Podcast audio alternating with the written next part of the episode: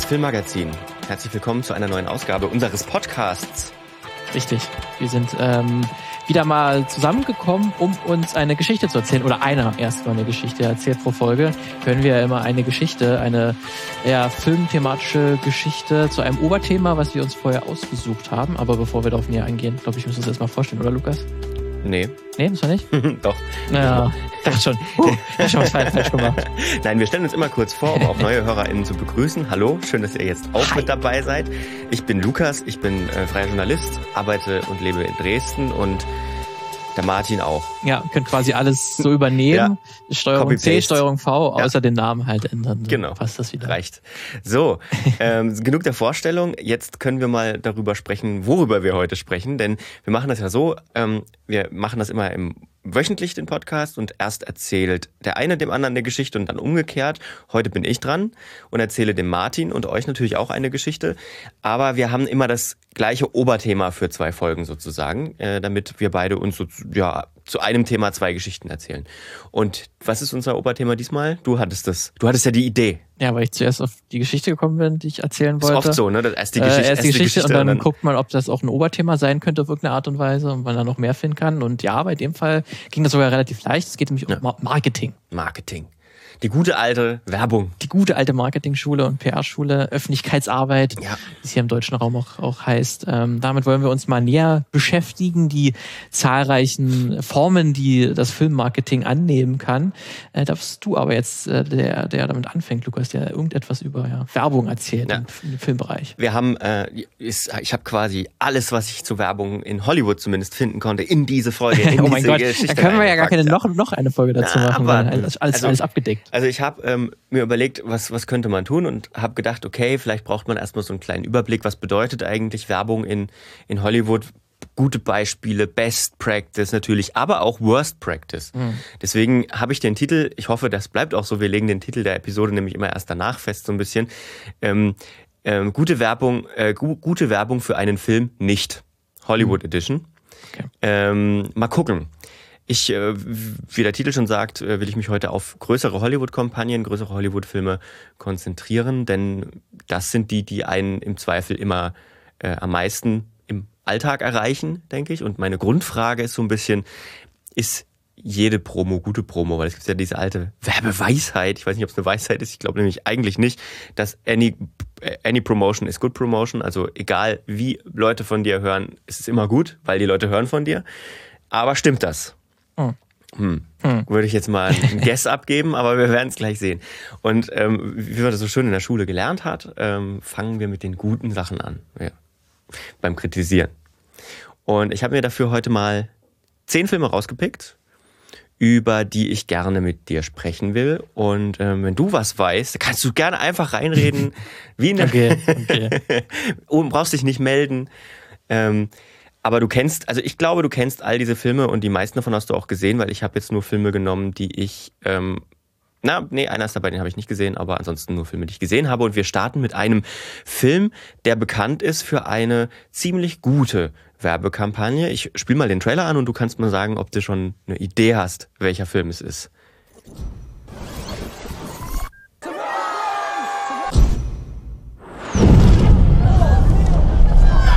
Cloverfield?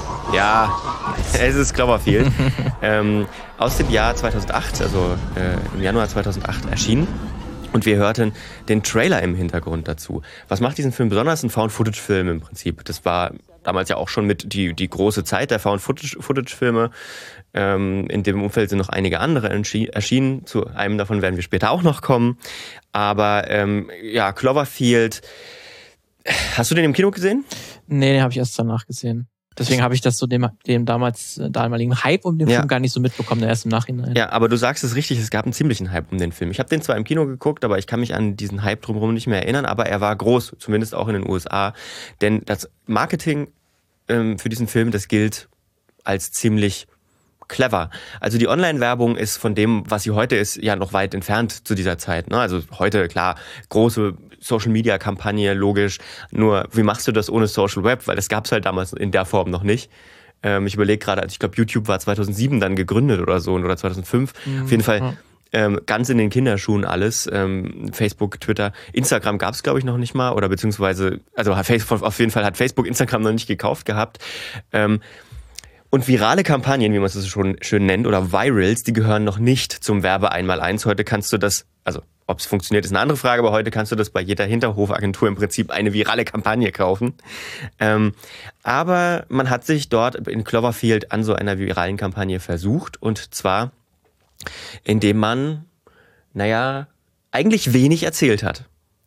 Man hat, ähm, man, man ist gestartet mit einem Film oder einer Filmankündigung, die noch nicht mal den Titel des Filmes be beinhaltet hat. Also man hatte nur dieses 1.18.08, also der 18. Januar ähm, 2008. Damit hat man Werbung gemacht im Prinzip. An diesem Tag, der Veröffentlichungstag des Filmes, sollte irgendwas passieren. Man hat ähm, vor großen Filmen im Kino Trailer gezeigt, eben die dieses Found-Footage-Material ähm, beinhaltet haben aber noch nicht mal den, den Titel, auch ohne irgendwie, auch ohne irgendwie Einleitung. Ne? Also man hat nur die zwei Logos gesehen vorher der Produktionsfirmen. Eine davon war Bad Robot. Warum das zu Spekulation führt, sage ich gleich noch.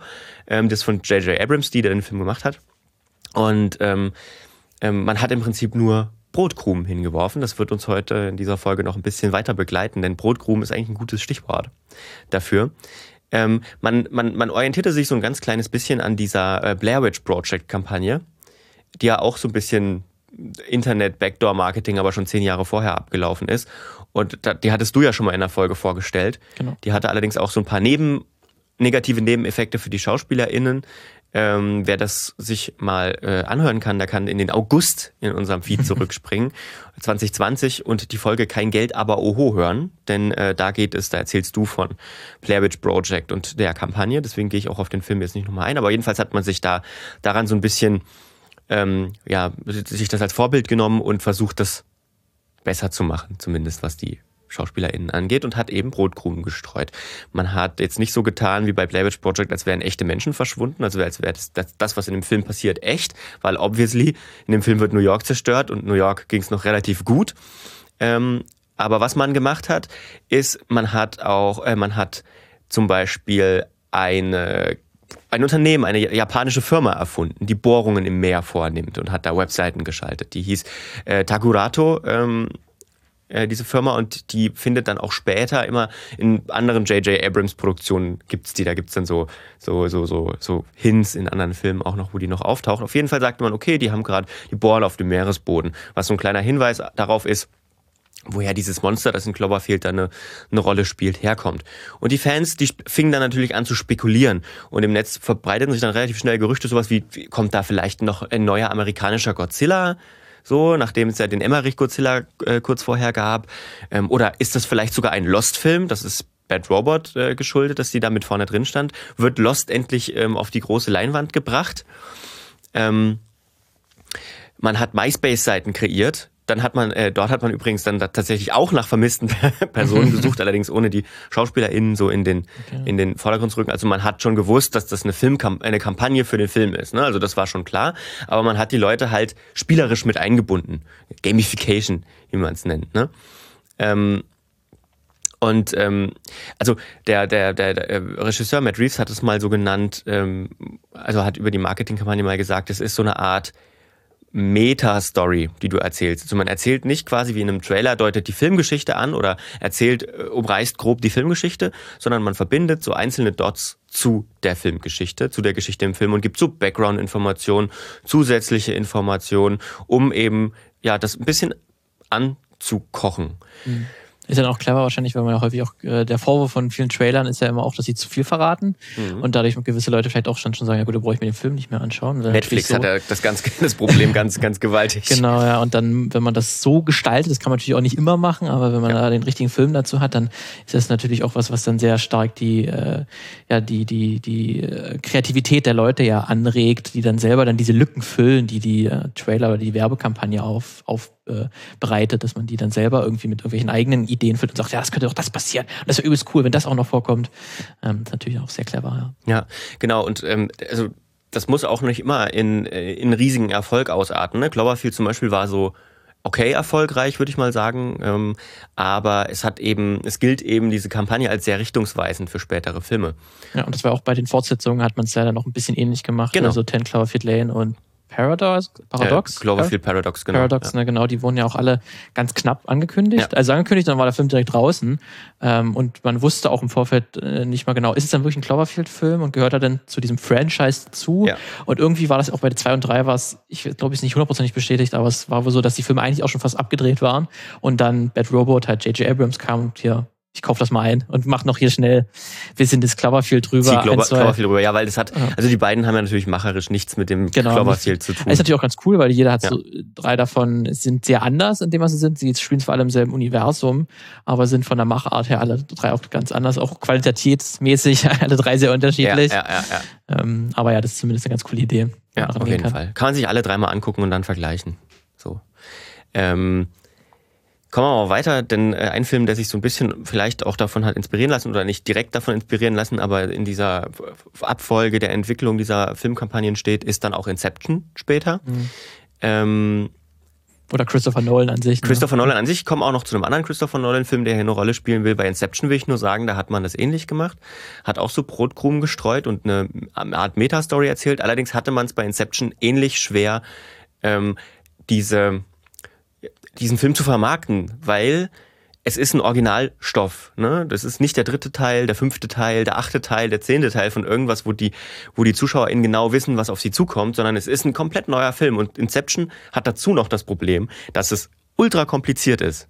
Es geht um Träume und es geht um Theorien um Träume. So, und jetzt machen wir da eine Marketingkampagne draus. Aber das ist ganz faszinierend. Das ist irgendwie, ist ja das auch schon zu einer Marke geworden, so Filme, also äh, vor Filmen von Christopher Nolan rauskommt, die Trailer immer, du bist, gehört immer Teil des, des Hypes und Christopher ja. Nolan Film ist immer auch, worum geht's eigentlich in dem Film? Also es war bei genau. Tenet dann auch so und bei Interstellar auch so, dass man immer vorher nicht, und, nicht wusste, worum geht's eigentlich ja, in und, Film. Und das ist das, worauf ich hinaus will ähm, bei dieser Art Kampagne und bei diesem Beispiel mit Inception, denn man hat ähm, sich vorher überlegt, wie, können, wie kriegen wir das hin? Okay, wir machen den Regisseur selbst zu einem Star. Mhm.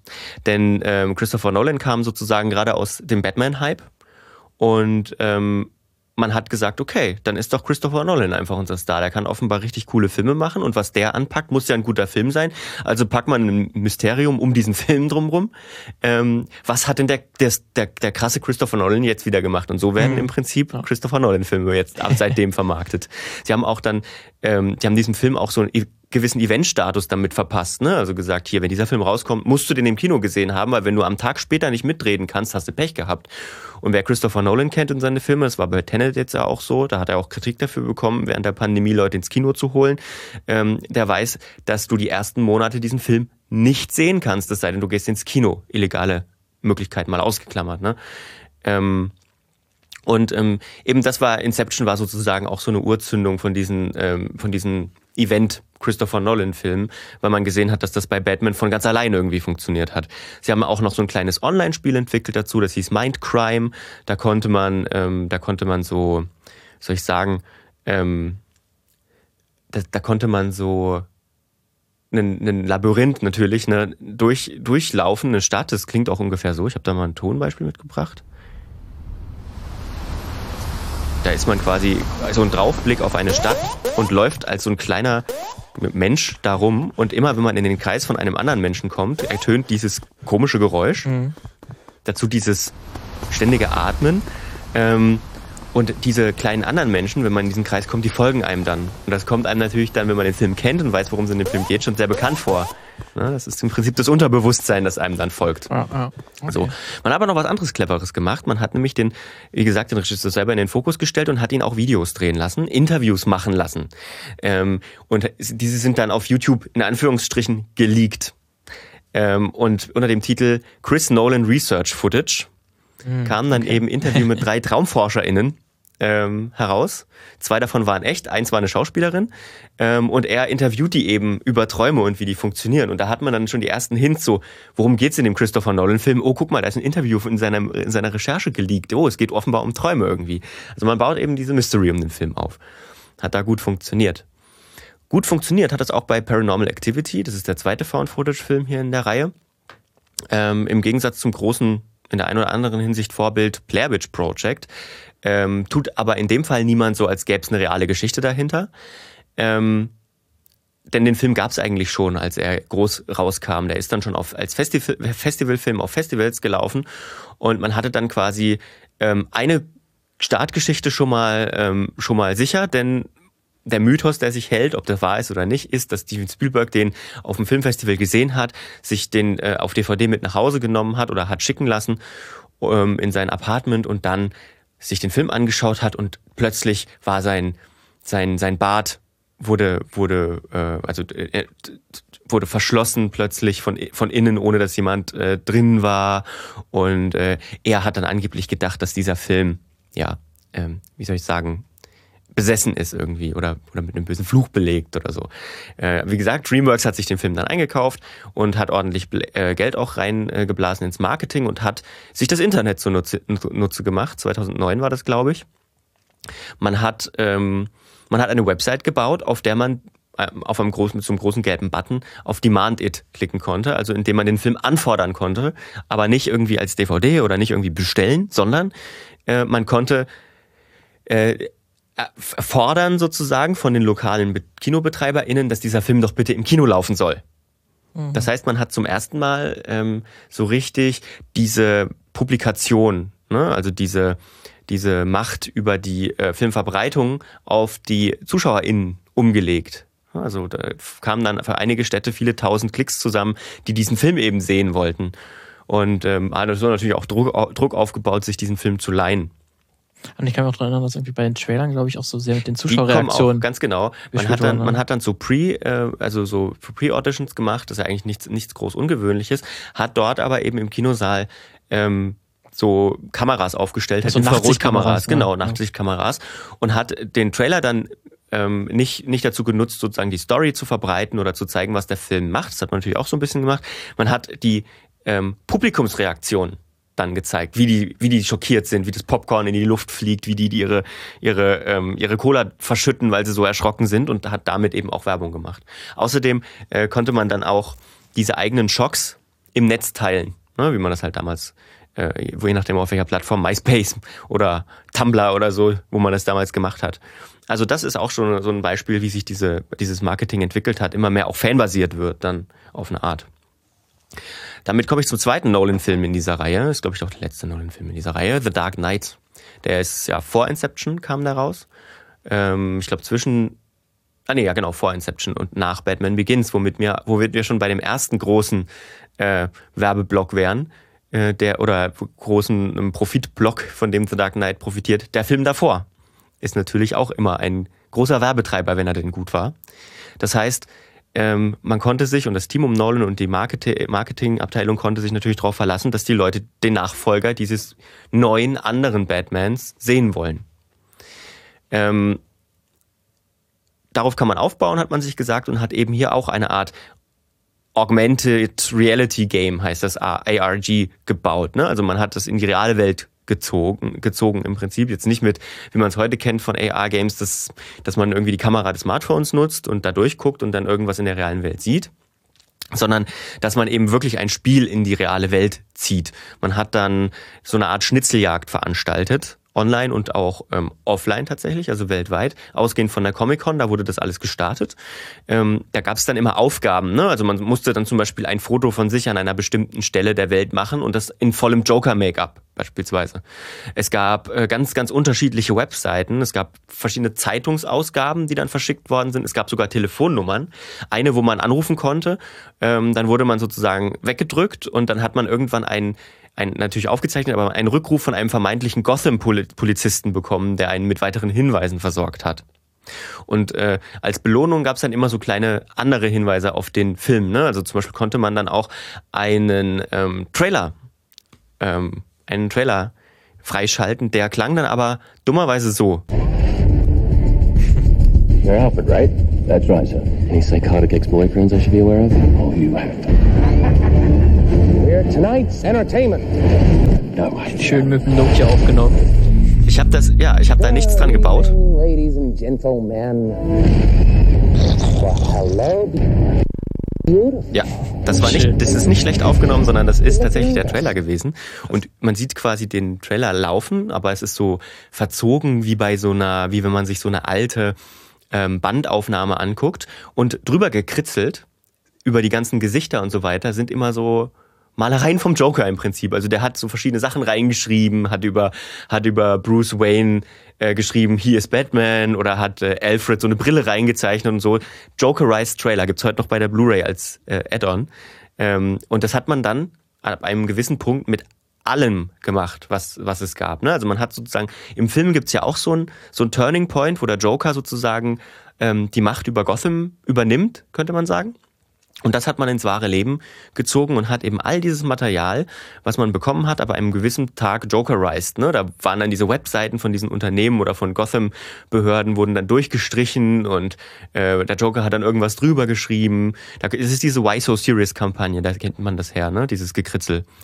Und ähm, parallel dazu gab es aber auch noch einen quasi echten Wahlkampf zwar den von Harvey Dent natürlich, und mit echten Demonstrationen sogar. Da sind Fans dann auf die Straße gegangen mit Bannern und haben für Harvey Dent als Staatsanwalt ähm, protestiert. Äh, und dann hat man auch so Ausweise als Wahlkampfhelfer äh, in, verteilt und so. Also diese Kampagne tatsächlich gilt als eine der raffiniertesten Filmkampagnen überhaupt.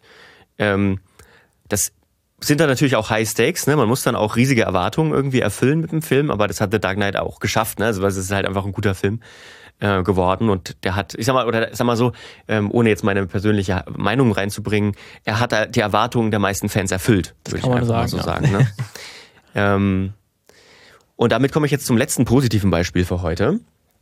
Ein Film, der diese Probleme nicht hat, denn man wusste genau, worauf man sich einlässt vorher. Äh, man brauchte für diesen Film auch gar nicht so eine ausgeklügelte Marketingkampagne, die hat er einfach nicht nötig gehabt. Es gibt eigentlich auch keine Ministerien, weil jeder wusste vorher oder jede wusste vorher, worum es geht, was auf ihn oder sie zukommt. Und trotzdem ist es eine der teuersten Marketingkampagnen überhaupt, wenn man so will. Kannst du dir vorstellen, nee, welchen Film ich meine? Klär mich auf. Ich meine Avengers 1, also Marvels The Avengers. Okay. Denn eine teuerste Marketingkampagne deswegen, wenn man das MCU, also das Marvel Cinematic Universe, als Marketingkampagne begreift und die Filme, die vorher kamen. Mhm. Denn all die, also diese erste Phase des, des Marvel Cinematic Universe ist ja in verschiedene ähm, in verschiedene Phasen eingeteilt. Vier sind es gerade offiziell, ne? Und eine und und eine, wo man noch nichts Näheres dazu weiß. Also wir sind, glaube ich, gerade in Phase. Sind wir schon in Phase 4? Wir sind in Phase 4 jetzt. Wir ja. sind in Phase 4 jetzt, genau. Ähm, die so aufgebaut sind. Und Phase 1 sind eben ähm, sind eben diese fünf Filme plus ähm, Avengers. Die Phase 1 heißt Avengers Assembled und das ist Iron Man, der unglaubliche Hulk, Iron Man 2, Thor und Captain America. Und dann sollten die alle zusammenkommen in The Avengers und dann beginnt im Prinzip Phase 2 mit der Einführung von anderen und neuen Helden und so weiter. Spider-Man kam dann dazu. Ähm, ja, und in diesen Filmen sind zum Beispiel auch schon kleine Hinweise auf die Avengers versteckt. Mir war das äh, zum Beispiel so ähm, gegen noch als Beispiel bei Iron Man 2 am Ende, ne, wo sie, wo, wo ich glaube Nick Fury dann nochmal auftaucht und, und Tony Stark in so einem Raum, wie so ein Verhörraum, aber wo er mit ihm spricht und ihm dann so einen, so einen Aktenordner irgendwie hinknallt und da steht dann drauf Avengers Initiative, wir haben hier was für sie. Ne? Das könnte Oder, was sein. Das könnte was sein. Oder alleine die, alleine die Organisation Shield, die dann, die über diese über diese Filme aufgebaut wird. Ne? ist natürlich auch ein Hinweis auf, auf, auf Avengers. Und ähm, es arbeitet so Stück für Stück für Stück immer auf Avengers hin. Und das kann man eigentlich auch als cleveres Marketing und langfristige Strategie eigentlich sehen, würde ich sagen. Ja, natürlich heißt es jetzt nicht, dass die Filme nur für Marketing für Avengers gemacht wurden. Das stimmt nicht, aber hat natürlich dazu geführt, dass der Film für eine gewisse Zeit der erfolgreichste Film vom Einspielergebnis her der Welt war. Und sogar Avatar, der auch eine teure Marketingkampagne hat, aber auf jeden Fall keine fünf Filme, ähm, Gut, das war dann aber erst abgelöst. End, Endgame. Nee. Also, äh, hat Avengers 1 der erste Avengers 1 hat nie kurzzeitig? Hat, nee, hat nie. Nee. Sicher? Also vielleicht in Amerika kurzzeitig, kann sein. Weil, weil aber welt, weltweit nicht. Da bin ich mir relativ sicher. Ja? Weil es war erst, erst Endgame war der erste Film, der mehr eingespielt hat als Avatar. Okay, bin ich mir jetzt gar nicht so, bin ich mir nicht so sicher, aber also du glaub, hast schon recht ich, haben. Ich glaube, der erste Avengers du. hat so 1,5 Milliarden eingespielt. Und aber halt äh, die, die 2,7 Milliarden, die, die Avatar eingespielt hat, ja, ist ja längst nicht aber das, aber das wird doch weiter fortlaufend gerechnet. Das ändert sich doch Stück für Stück. Also naja, zum Beispiel nicht ist Avatar. Wirklich, nicht mehr, also sehr selten ändert sich das noch einmal. Nee, Avatar ist jetzt wieder. Ich habe ja, weil der halt einmal kurz in, in China nochmal veröffentlicht wurde. Okay. Deswegen ist er halt über äh, Endgame nochmal gekommen. Aber okay. an sich den, den, weiß ich, 98 Prozent des Einspielergebnisses macht man ja schon in der Zeit, der das erste Mal, der, die ersten Wochen läuft, der, der, der Film oder die ersten Monate manchmal auch. Aber danach kommen eigentlich Filme selten nochmal ins Kino nach irgendwie drei Jahren ja. oder so. Naja gut, aber man rechnet ja. Also wenn du noch, wenn du jetzt noch DVD oder Blu-ray. Äh, ich glaube, das war dann, dann habe ich eine zusammenge, dann habe ich eine also zusammengefasste. Das, ist, das weiß man halt selten, das wird selten ja. bekannt gegeben. Aber ja, das aber es war auf jeden Fall einer, der ist bis heute auch einer in der Top Ten auf jeden Fall. Aber, aber nichtsdestotrotz profitiert ja. natürlich Avengers Endgame von genau ja, derselben, das ist ja dann auch genau denselben Mechanismen. Genau, genau. Und dann ist es ja noch schlimmer, weil dann hat es ja quasi 20 Filme gebraucht, ehe man Avatar geknackt hat. 22, glaube ich. Dann 22, okay. Glaube ich, sind es 23 oder 23 Krass. Filme sind es, ja. Ja, genau. Also, ähm, ähm, das ist die Geschichte zu Avengers und der teuersten Marketingkampagne der Welt. Ähm, jetzt müssen wir uns mal Jetzt müssen wir uns mal ein bisschen grounden wieder, weil es ist nicht alles toll beim Film. Und jetzt kommt der ganze negative Spaß. Und ähm, da soll es nicht nur um irgendwie irgendwie ähm, Einspielergebnisse gehen und so weiter. Da habe ich gleich noch ein ganz kurzes Beispiel, sondern um wirklich Marketingkampagnen, die auf eine andere Art schiefgelaufen sind. Ich will aber auch nochmal ganz kurz als Honorable Menschen im, im Prinzip sagen, man darf die ganzen, bei diesen ganzen coolen Marketingkampagnen nie vergessen, dass es weiterhin trotzdem ein Großteil des Budgets auch immer in diese klassischen Kanäle fließt. Ne? Also es gibt immer Poster, es gibt Trailer, es gibt Interviews, es gibt ähm, TV-Ads und so weiter, äh, die auch eine gewisse Werbewirkung natürlich haben und vielleicht sogar eine größere als eine coole Kampagne. So, ähm, also das läuft immer oder oder SchauspielerInnen, die rumtouren und den Film promoten. Auch das hat natürlich ähm, großen Effekt. Sollte man nicht vergessen. Bevor ich anfange mit den Negativbeispielen, kurze Contentwarnung. Ähm, Misogynie, sexualisierte Gewalt und Sexualisierung von Menschen spielt eine Rolle in dem kommenden Blog und wer sich damit nicht wohlfühlt, äh, sollte vielleicht dann skippen auf die nächste Folge. Aber ich fange erstmal mit einem locker leichten Beispiel an, mit einem ganz witzigen, und zwar Million Dollar Mystery. Kennst du den Film? Nee. Ich auch nicht. Kennt, kennt kaum jemand aus dem Jahr 1987. Der war nämlich ein mega Flop. Äh, und auch die Marketingkampagne ist sehr schief gegangen. Denn es gab ein Preisausschreiben in diesem, äh, für diesen Film, vor diesem Film. Ähm, man hat äh, gesagt, man hat ähm, Hinweise versteckt in, in dem Film, ne, in der Handlung des Films. Und wer die Dots connected und wer in diesem Film ähm, ähm, den richtigen Ort in Amerika, an dem ein Koffer mit einer Million Dollar versteckt ist, herausfindet, ähm, der kriegt eine Million Dollar. Und tatsächlich hat diese Lösung auch jemand bekommen. Ich glaube, es war ein 14-jähriges Mädchen irgendwie aus Illinois, ähm, die der Koffer seine Nase der Freiheitsstatue versteckt. Ja, und die hat dann die Millionen auch bekommen. Also sie hat das Gewinnspiel rechtmäßig gewonnen. Allerdings ist es das blöde, dass dieser Film am Box Office nur knapp 980.000 Dollar eingespielt mm. hat. Ganz schönes das, das heißt, alleine diese, alleine dieser Koffer mit dem Geld, das sie bekommen hat, hat den kompletten Box Office, das komplette Box Office Einspiel des Films wieder aufgefressen.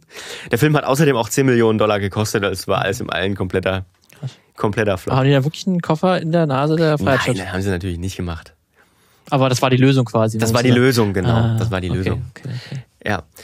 Ähm, jetzt kommen wir zu den harten Beispielen. Und ich fange an mit X-Men Apocalypse, ein durchaus vergessenswerter Film. Mhm. Ähm, aber die Marketingkampagne ist einigermaßen ähm, ja, schlecht, in schlecht, schlecht hängen geblieben und das nicht nur aus, aus, aus filmischen Gründen, sondern sondern es geht um große Billboard-Poster oder Plakate, alles, was ähm, mit, mit, mit Bildern des Films betitelt war, war am Anfang in großer Masse, ähm, ich weiß nicht, ob du es kennst, bebildert mit einem Apocalypse, der Bösewicht, gespielt von Oscar Isaac, der Mystique, also Jennifer Lawrence, quasi mit einem Arm ja, am Hals hochhält und wirkt. Mhm. So, was könnte da wohl das Problem sein? Man mit Gewalt gegen Frauen groß auf der großen Billboard-Leinwand Werbung macht. Hm. Und unten drunter stand dann in vielen Fällen auch noch der Satz Only the strong will survive. Also auf der ja. einen Seite hat man natürlich die Normalisierung von Gewalt gegen Frauen. Ne? Man hat eine Heroisierung der, der Täter im Prinzip. Also so nach dem Motto, boah, guck mal, wie cool Apocalypse da aussieht. Und ähm, führt natürlich auch zu einer oder kann zu einer Retraumatisierung von Betroffenen führen.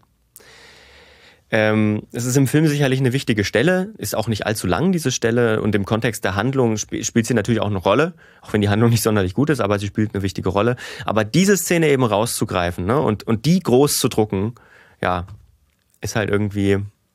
Ist ein bisschen komisch. Ja. Bisschen komisch, ne? Und Fox hat sich danach auch ähm, hat danach auch äh, gesagt, hier, ja, in our enthusiasm to show the villainy of the character apocalypse, we didn't immediately recognize the upsetting connotation of this image in print form. Ja. Jo, vier Monate später. Als dann eh schon egal. Also nach vier Monaten, nachdem der Film noch draußen war? Äh, nee, nachdem das das erste Mal das quasi gesagt ja. wurde, hier, ihr habt da übrigens Quatsch gemacht. Ähm, ja, äh, Misogynie wird uns gleich noch weiter beschäftigen.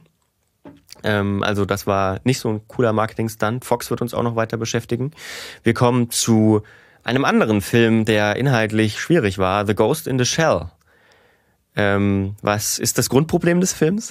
Vielleicht äh, Scarlett Johansson ja. die Hauptrolle zu übersetzen, wenn das eine japanische Produktion eigentlich ist und nur in Japan spielt und alles. Alle, alle anderen sind ja. Japaner, außer natürlich die Hauptdarstellerin. Genau, Whitewashing halt, das, Whitewashing. das Problem. The Major, also Motoko Kusanagi wird gespielt von Scarlett Johansson. Und ähm, ja, das Problem dieses Films haben wir jetzt kurz umrissen. Jetzt kommen wir zur Marketingkampagne und ich habe euch mal kurz einen, auch wieder einen Tonausschnitt mitgebracht von einem, es ist kein Trailer, es ist eher so ein Teaser, wo Scarlett Johansson in die Kamera guckt und was sagt. I am hunted. I am the hunter. I am fearless. I am coming for them.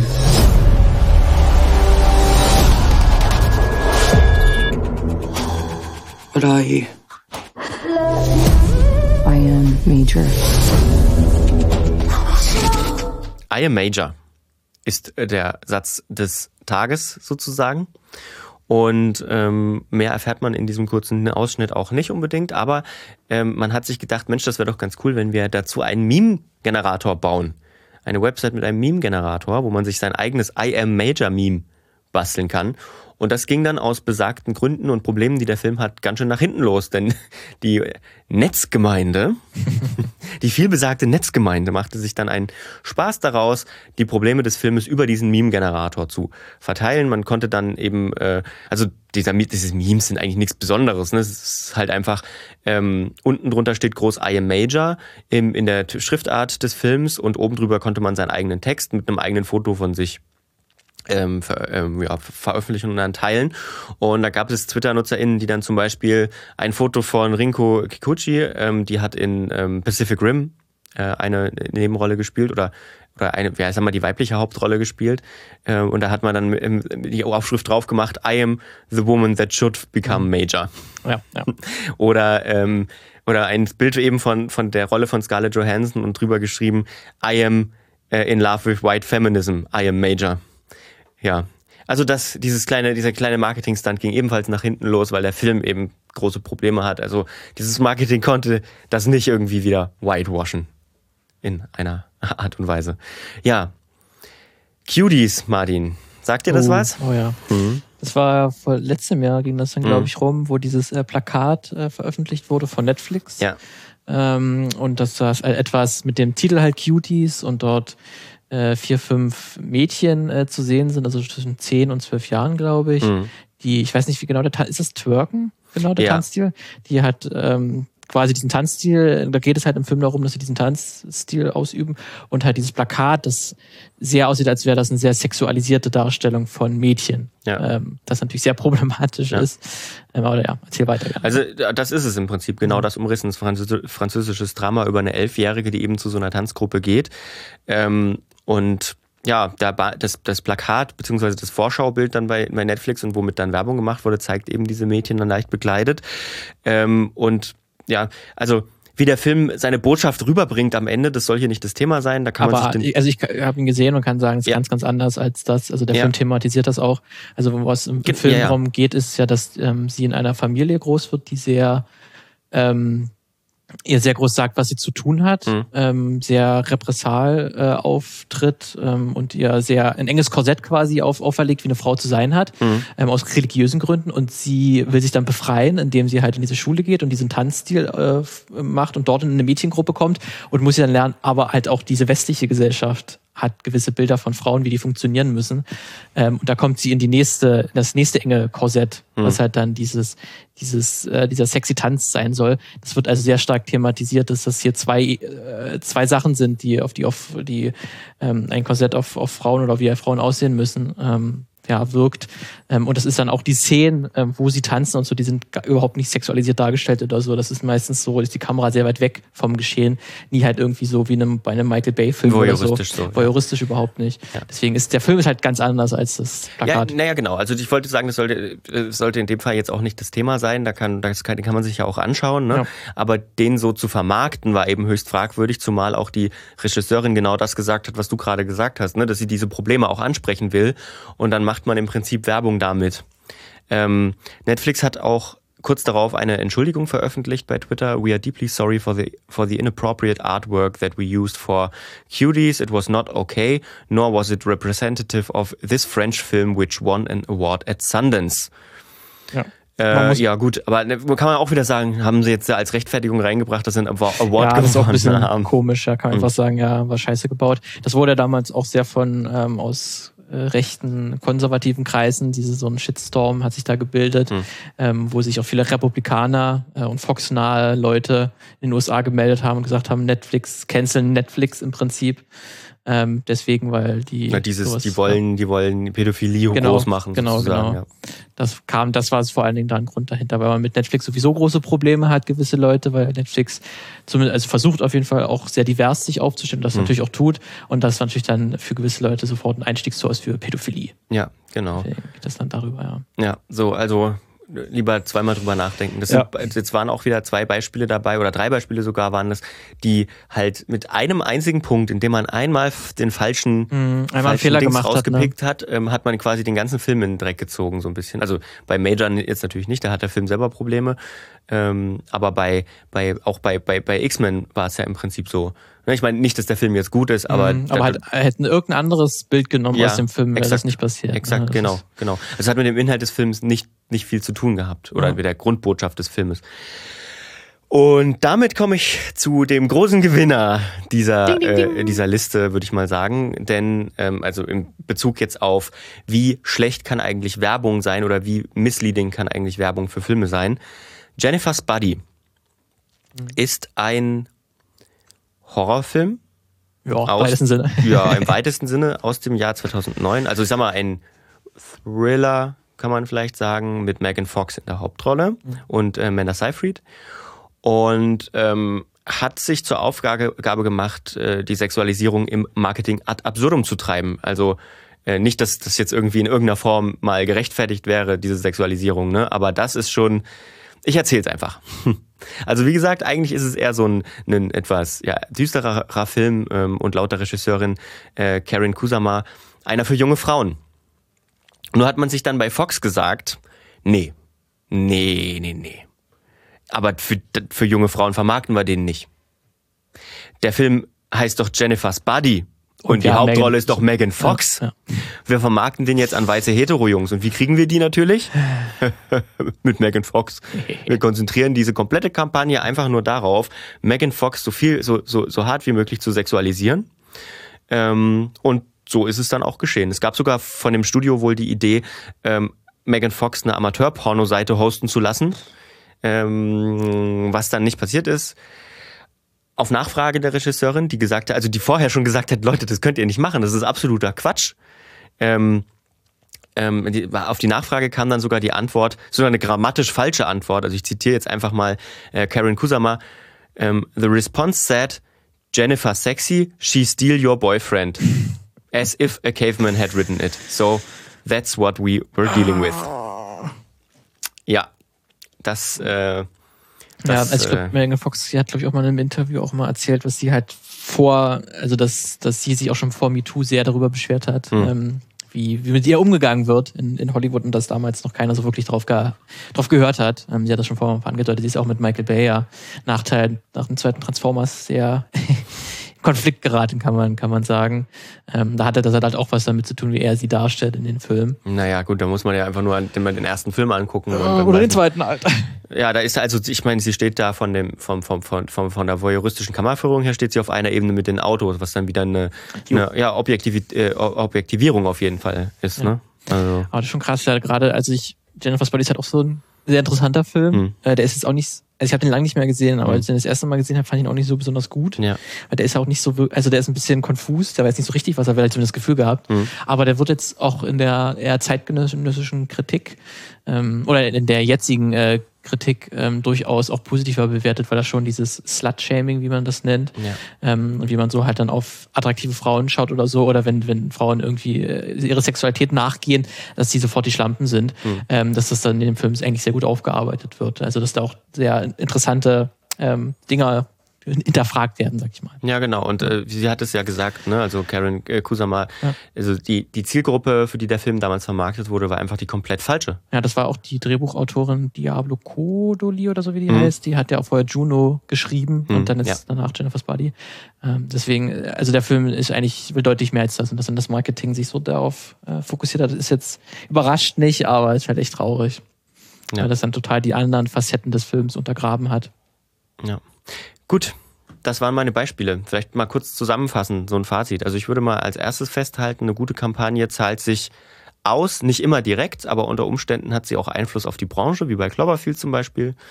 Das zweite ist, Hollywood ist einfach zutiefst frauenfeindlich. Ähm, das zeigt sich auch und besonders im Marketing. Und da haben wir noch gar nicht über Rassismus, Transfeindlichkeit und Co. gesprochen, die da oftmals und für viele Menschen noch oben drauf kommen zusätzlich. Und ähm, mein abschließendes Fazit, any, any Promo ist auf gar keinen Fall immer gut Promo. Das stimmt, ja. Also ich glaube, das ist wahrscheinlich auch äh, was zunächst vielleicht so erscheint, weil jeder über deinen Film redet. Aber wenn halt es hauptsächlich darum ist, dass auch das Marketing irreführend war, dann kann das, glaube ich, vielleicht nicht unbedingt bei dem speziellen Film, um den es dann geht, äh, negative kommerzielle äh, Auswirkungen gehabt haben, weil es dann schon sein kann, dass er trotzdem erfolgreich ist. Mhm. Aber ich glaube, dann für die Nachfolger oder so oder für die nächste Kampagne, die ähnlich ist, kann das dann schon große negative Auswirkungen haben, wenn das nicht fun funktioniert. Ähm, deswegen ja, ist das auch, glaube ich, zu einfach gedacht, wenn man einfach Hauptsache irgendeine Kontroverse oder Hauptsache ja. bekannt werden. Genau. Das muss nicht immer funktionieren. Ja, ja, ja, ja.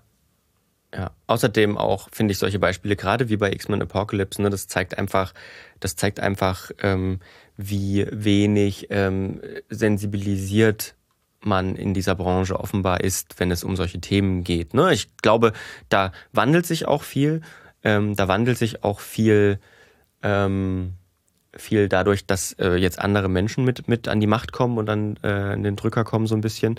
Aber es ist noch lange nicht da, wo es hin, wo sein könnte, ne? Weil du musst ja mit einer Werbe Werbekampagne nicht unbedingt jemanden retraumatisieren oder so. Das muss halt einfach nicht sein. Genauso wie, ähm, also bei dieser X-Men-Sache hatte dann auch Rose McGowan, ähm, die, es ist auch, ja auch eine Schauspielerin, die hatte dann auch ein bisschen was dazu gesagt, hat dann allerdings auch mit so einem Zungenschlag gleich noch ja, also äh, White Feminism groß gemacht, würde ich sagen, deswegen habe ich es nicht direkt zitiert, aber sie hat am Anfang auch was, ähm, diesen, dieses Bild so ein bisschen ausgelöst, ne? So, ähm, ähm, indem sie das nochmal publik gemacht hat mit diesem Poster und hat auch, hat dann auch gesagt, dass es Fox ja nicht mal hinkriegt, ähm, genug weibliche Regisseurinnen irgendwie irgendwie an den Start zu bringen, aber Hauptsache man, man äh, wirkt eine Frau auf einem Filmplakat. So. Ja. Gut, das war's. Reicht auch. Reicht jetzt auch mal wieder. Reicht jetzt auch mal wieder. Filmmarketing. Filmmarketing, so, ja. In Hollywood, muss man in, in Klammern. Wir hatten Hollywood. uns ja dann auch, ist ja noch, wir hatten ja schon mal noch zwei andere Folgen gehabt, die so ein bisschen Marketing auch angesprochen haben, unsere Produktplatzierungen. Ja. Folgen, da haben wir auch zwei ja. gehabt, ähm, wo es einmal sozusagen äh, Hollywood in der Werbung geht und einmal umgedreht ähm, und uns damit beschäftigt. Deswegen, das könnt ihr euch, wenn ihr da auch jetzt Bock hat auf, auf weitere Marketingaktionen, dann findet ihr da noch genügend äh, Stoff. Oder ihr schaltet in einer Woche wieder ein.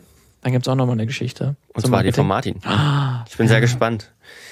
Gut, dann war es das, oder? Ja, würde ich auch sagen. Dann teilt uns, liked uns, abonniert uns, fehlt uns Macht euren uns Freundinnen weiter. Macht tolle Plakate. Wo tolle Plakate. Zu sind oder das Filmmagazin. Ja, macht und macht tolle Plakate, teilt, teilt sie, Memes und so weiter. Also, viel Spaß.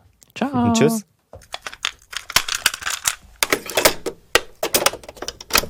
Eine Einfachtonproduktion 2021.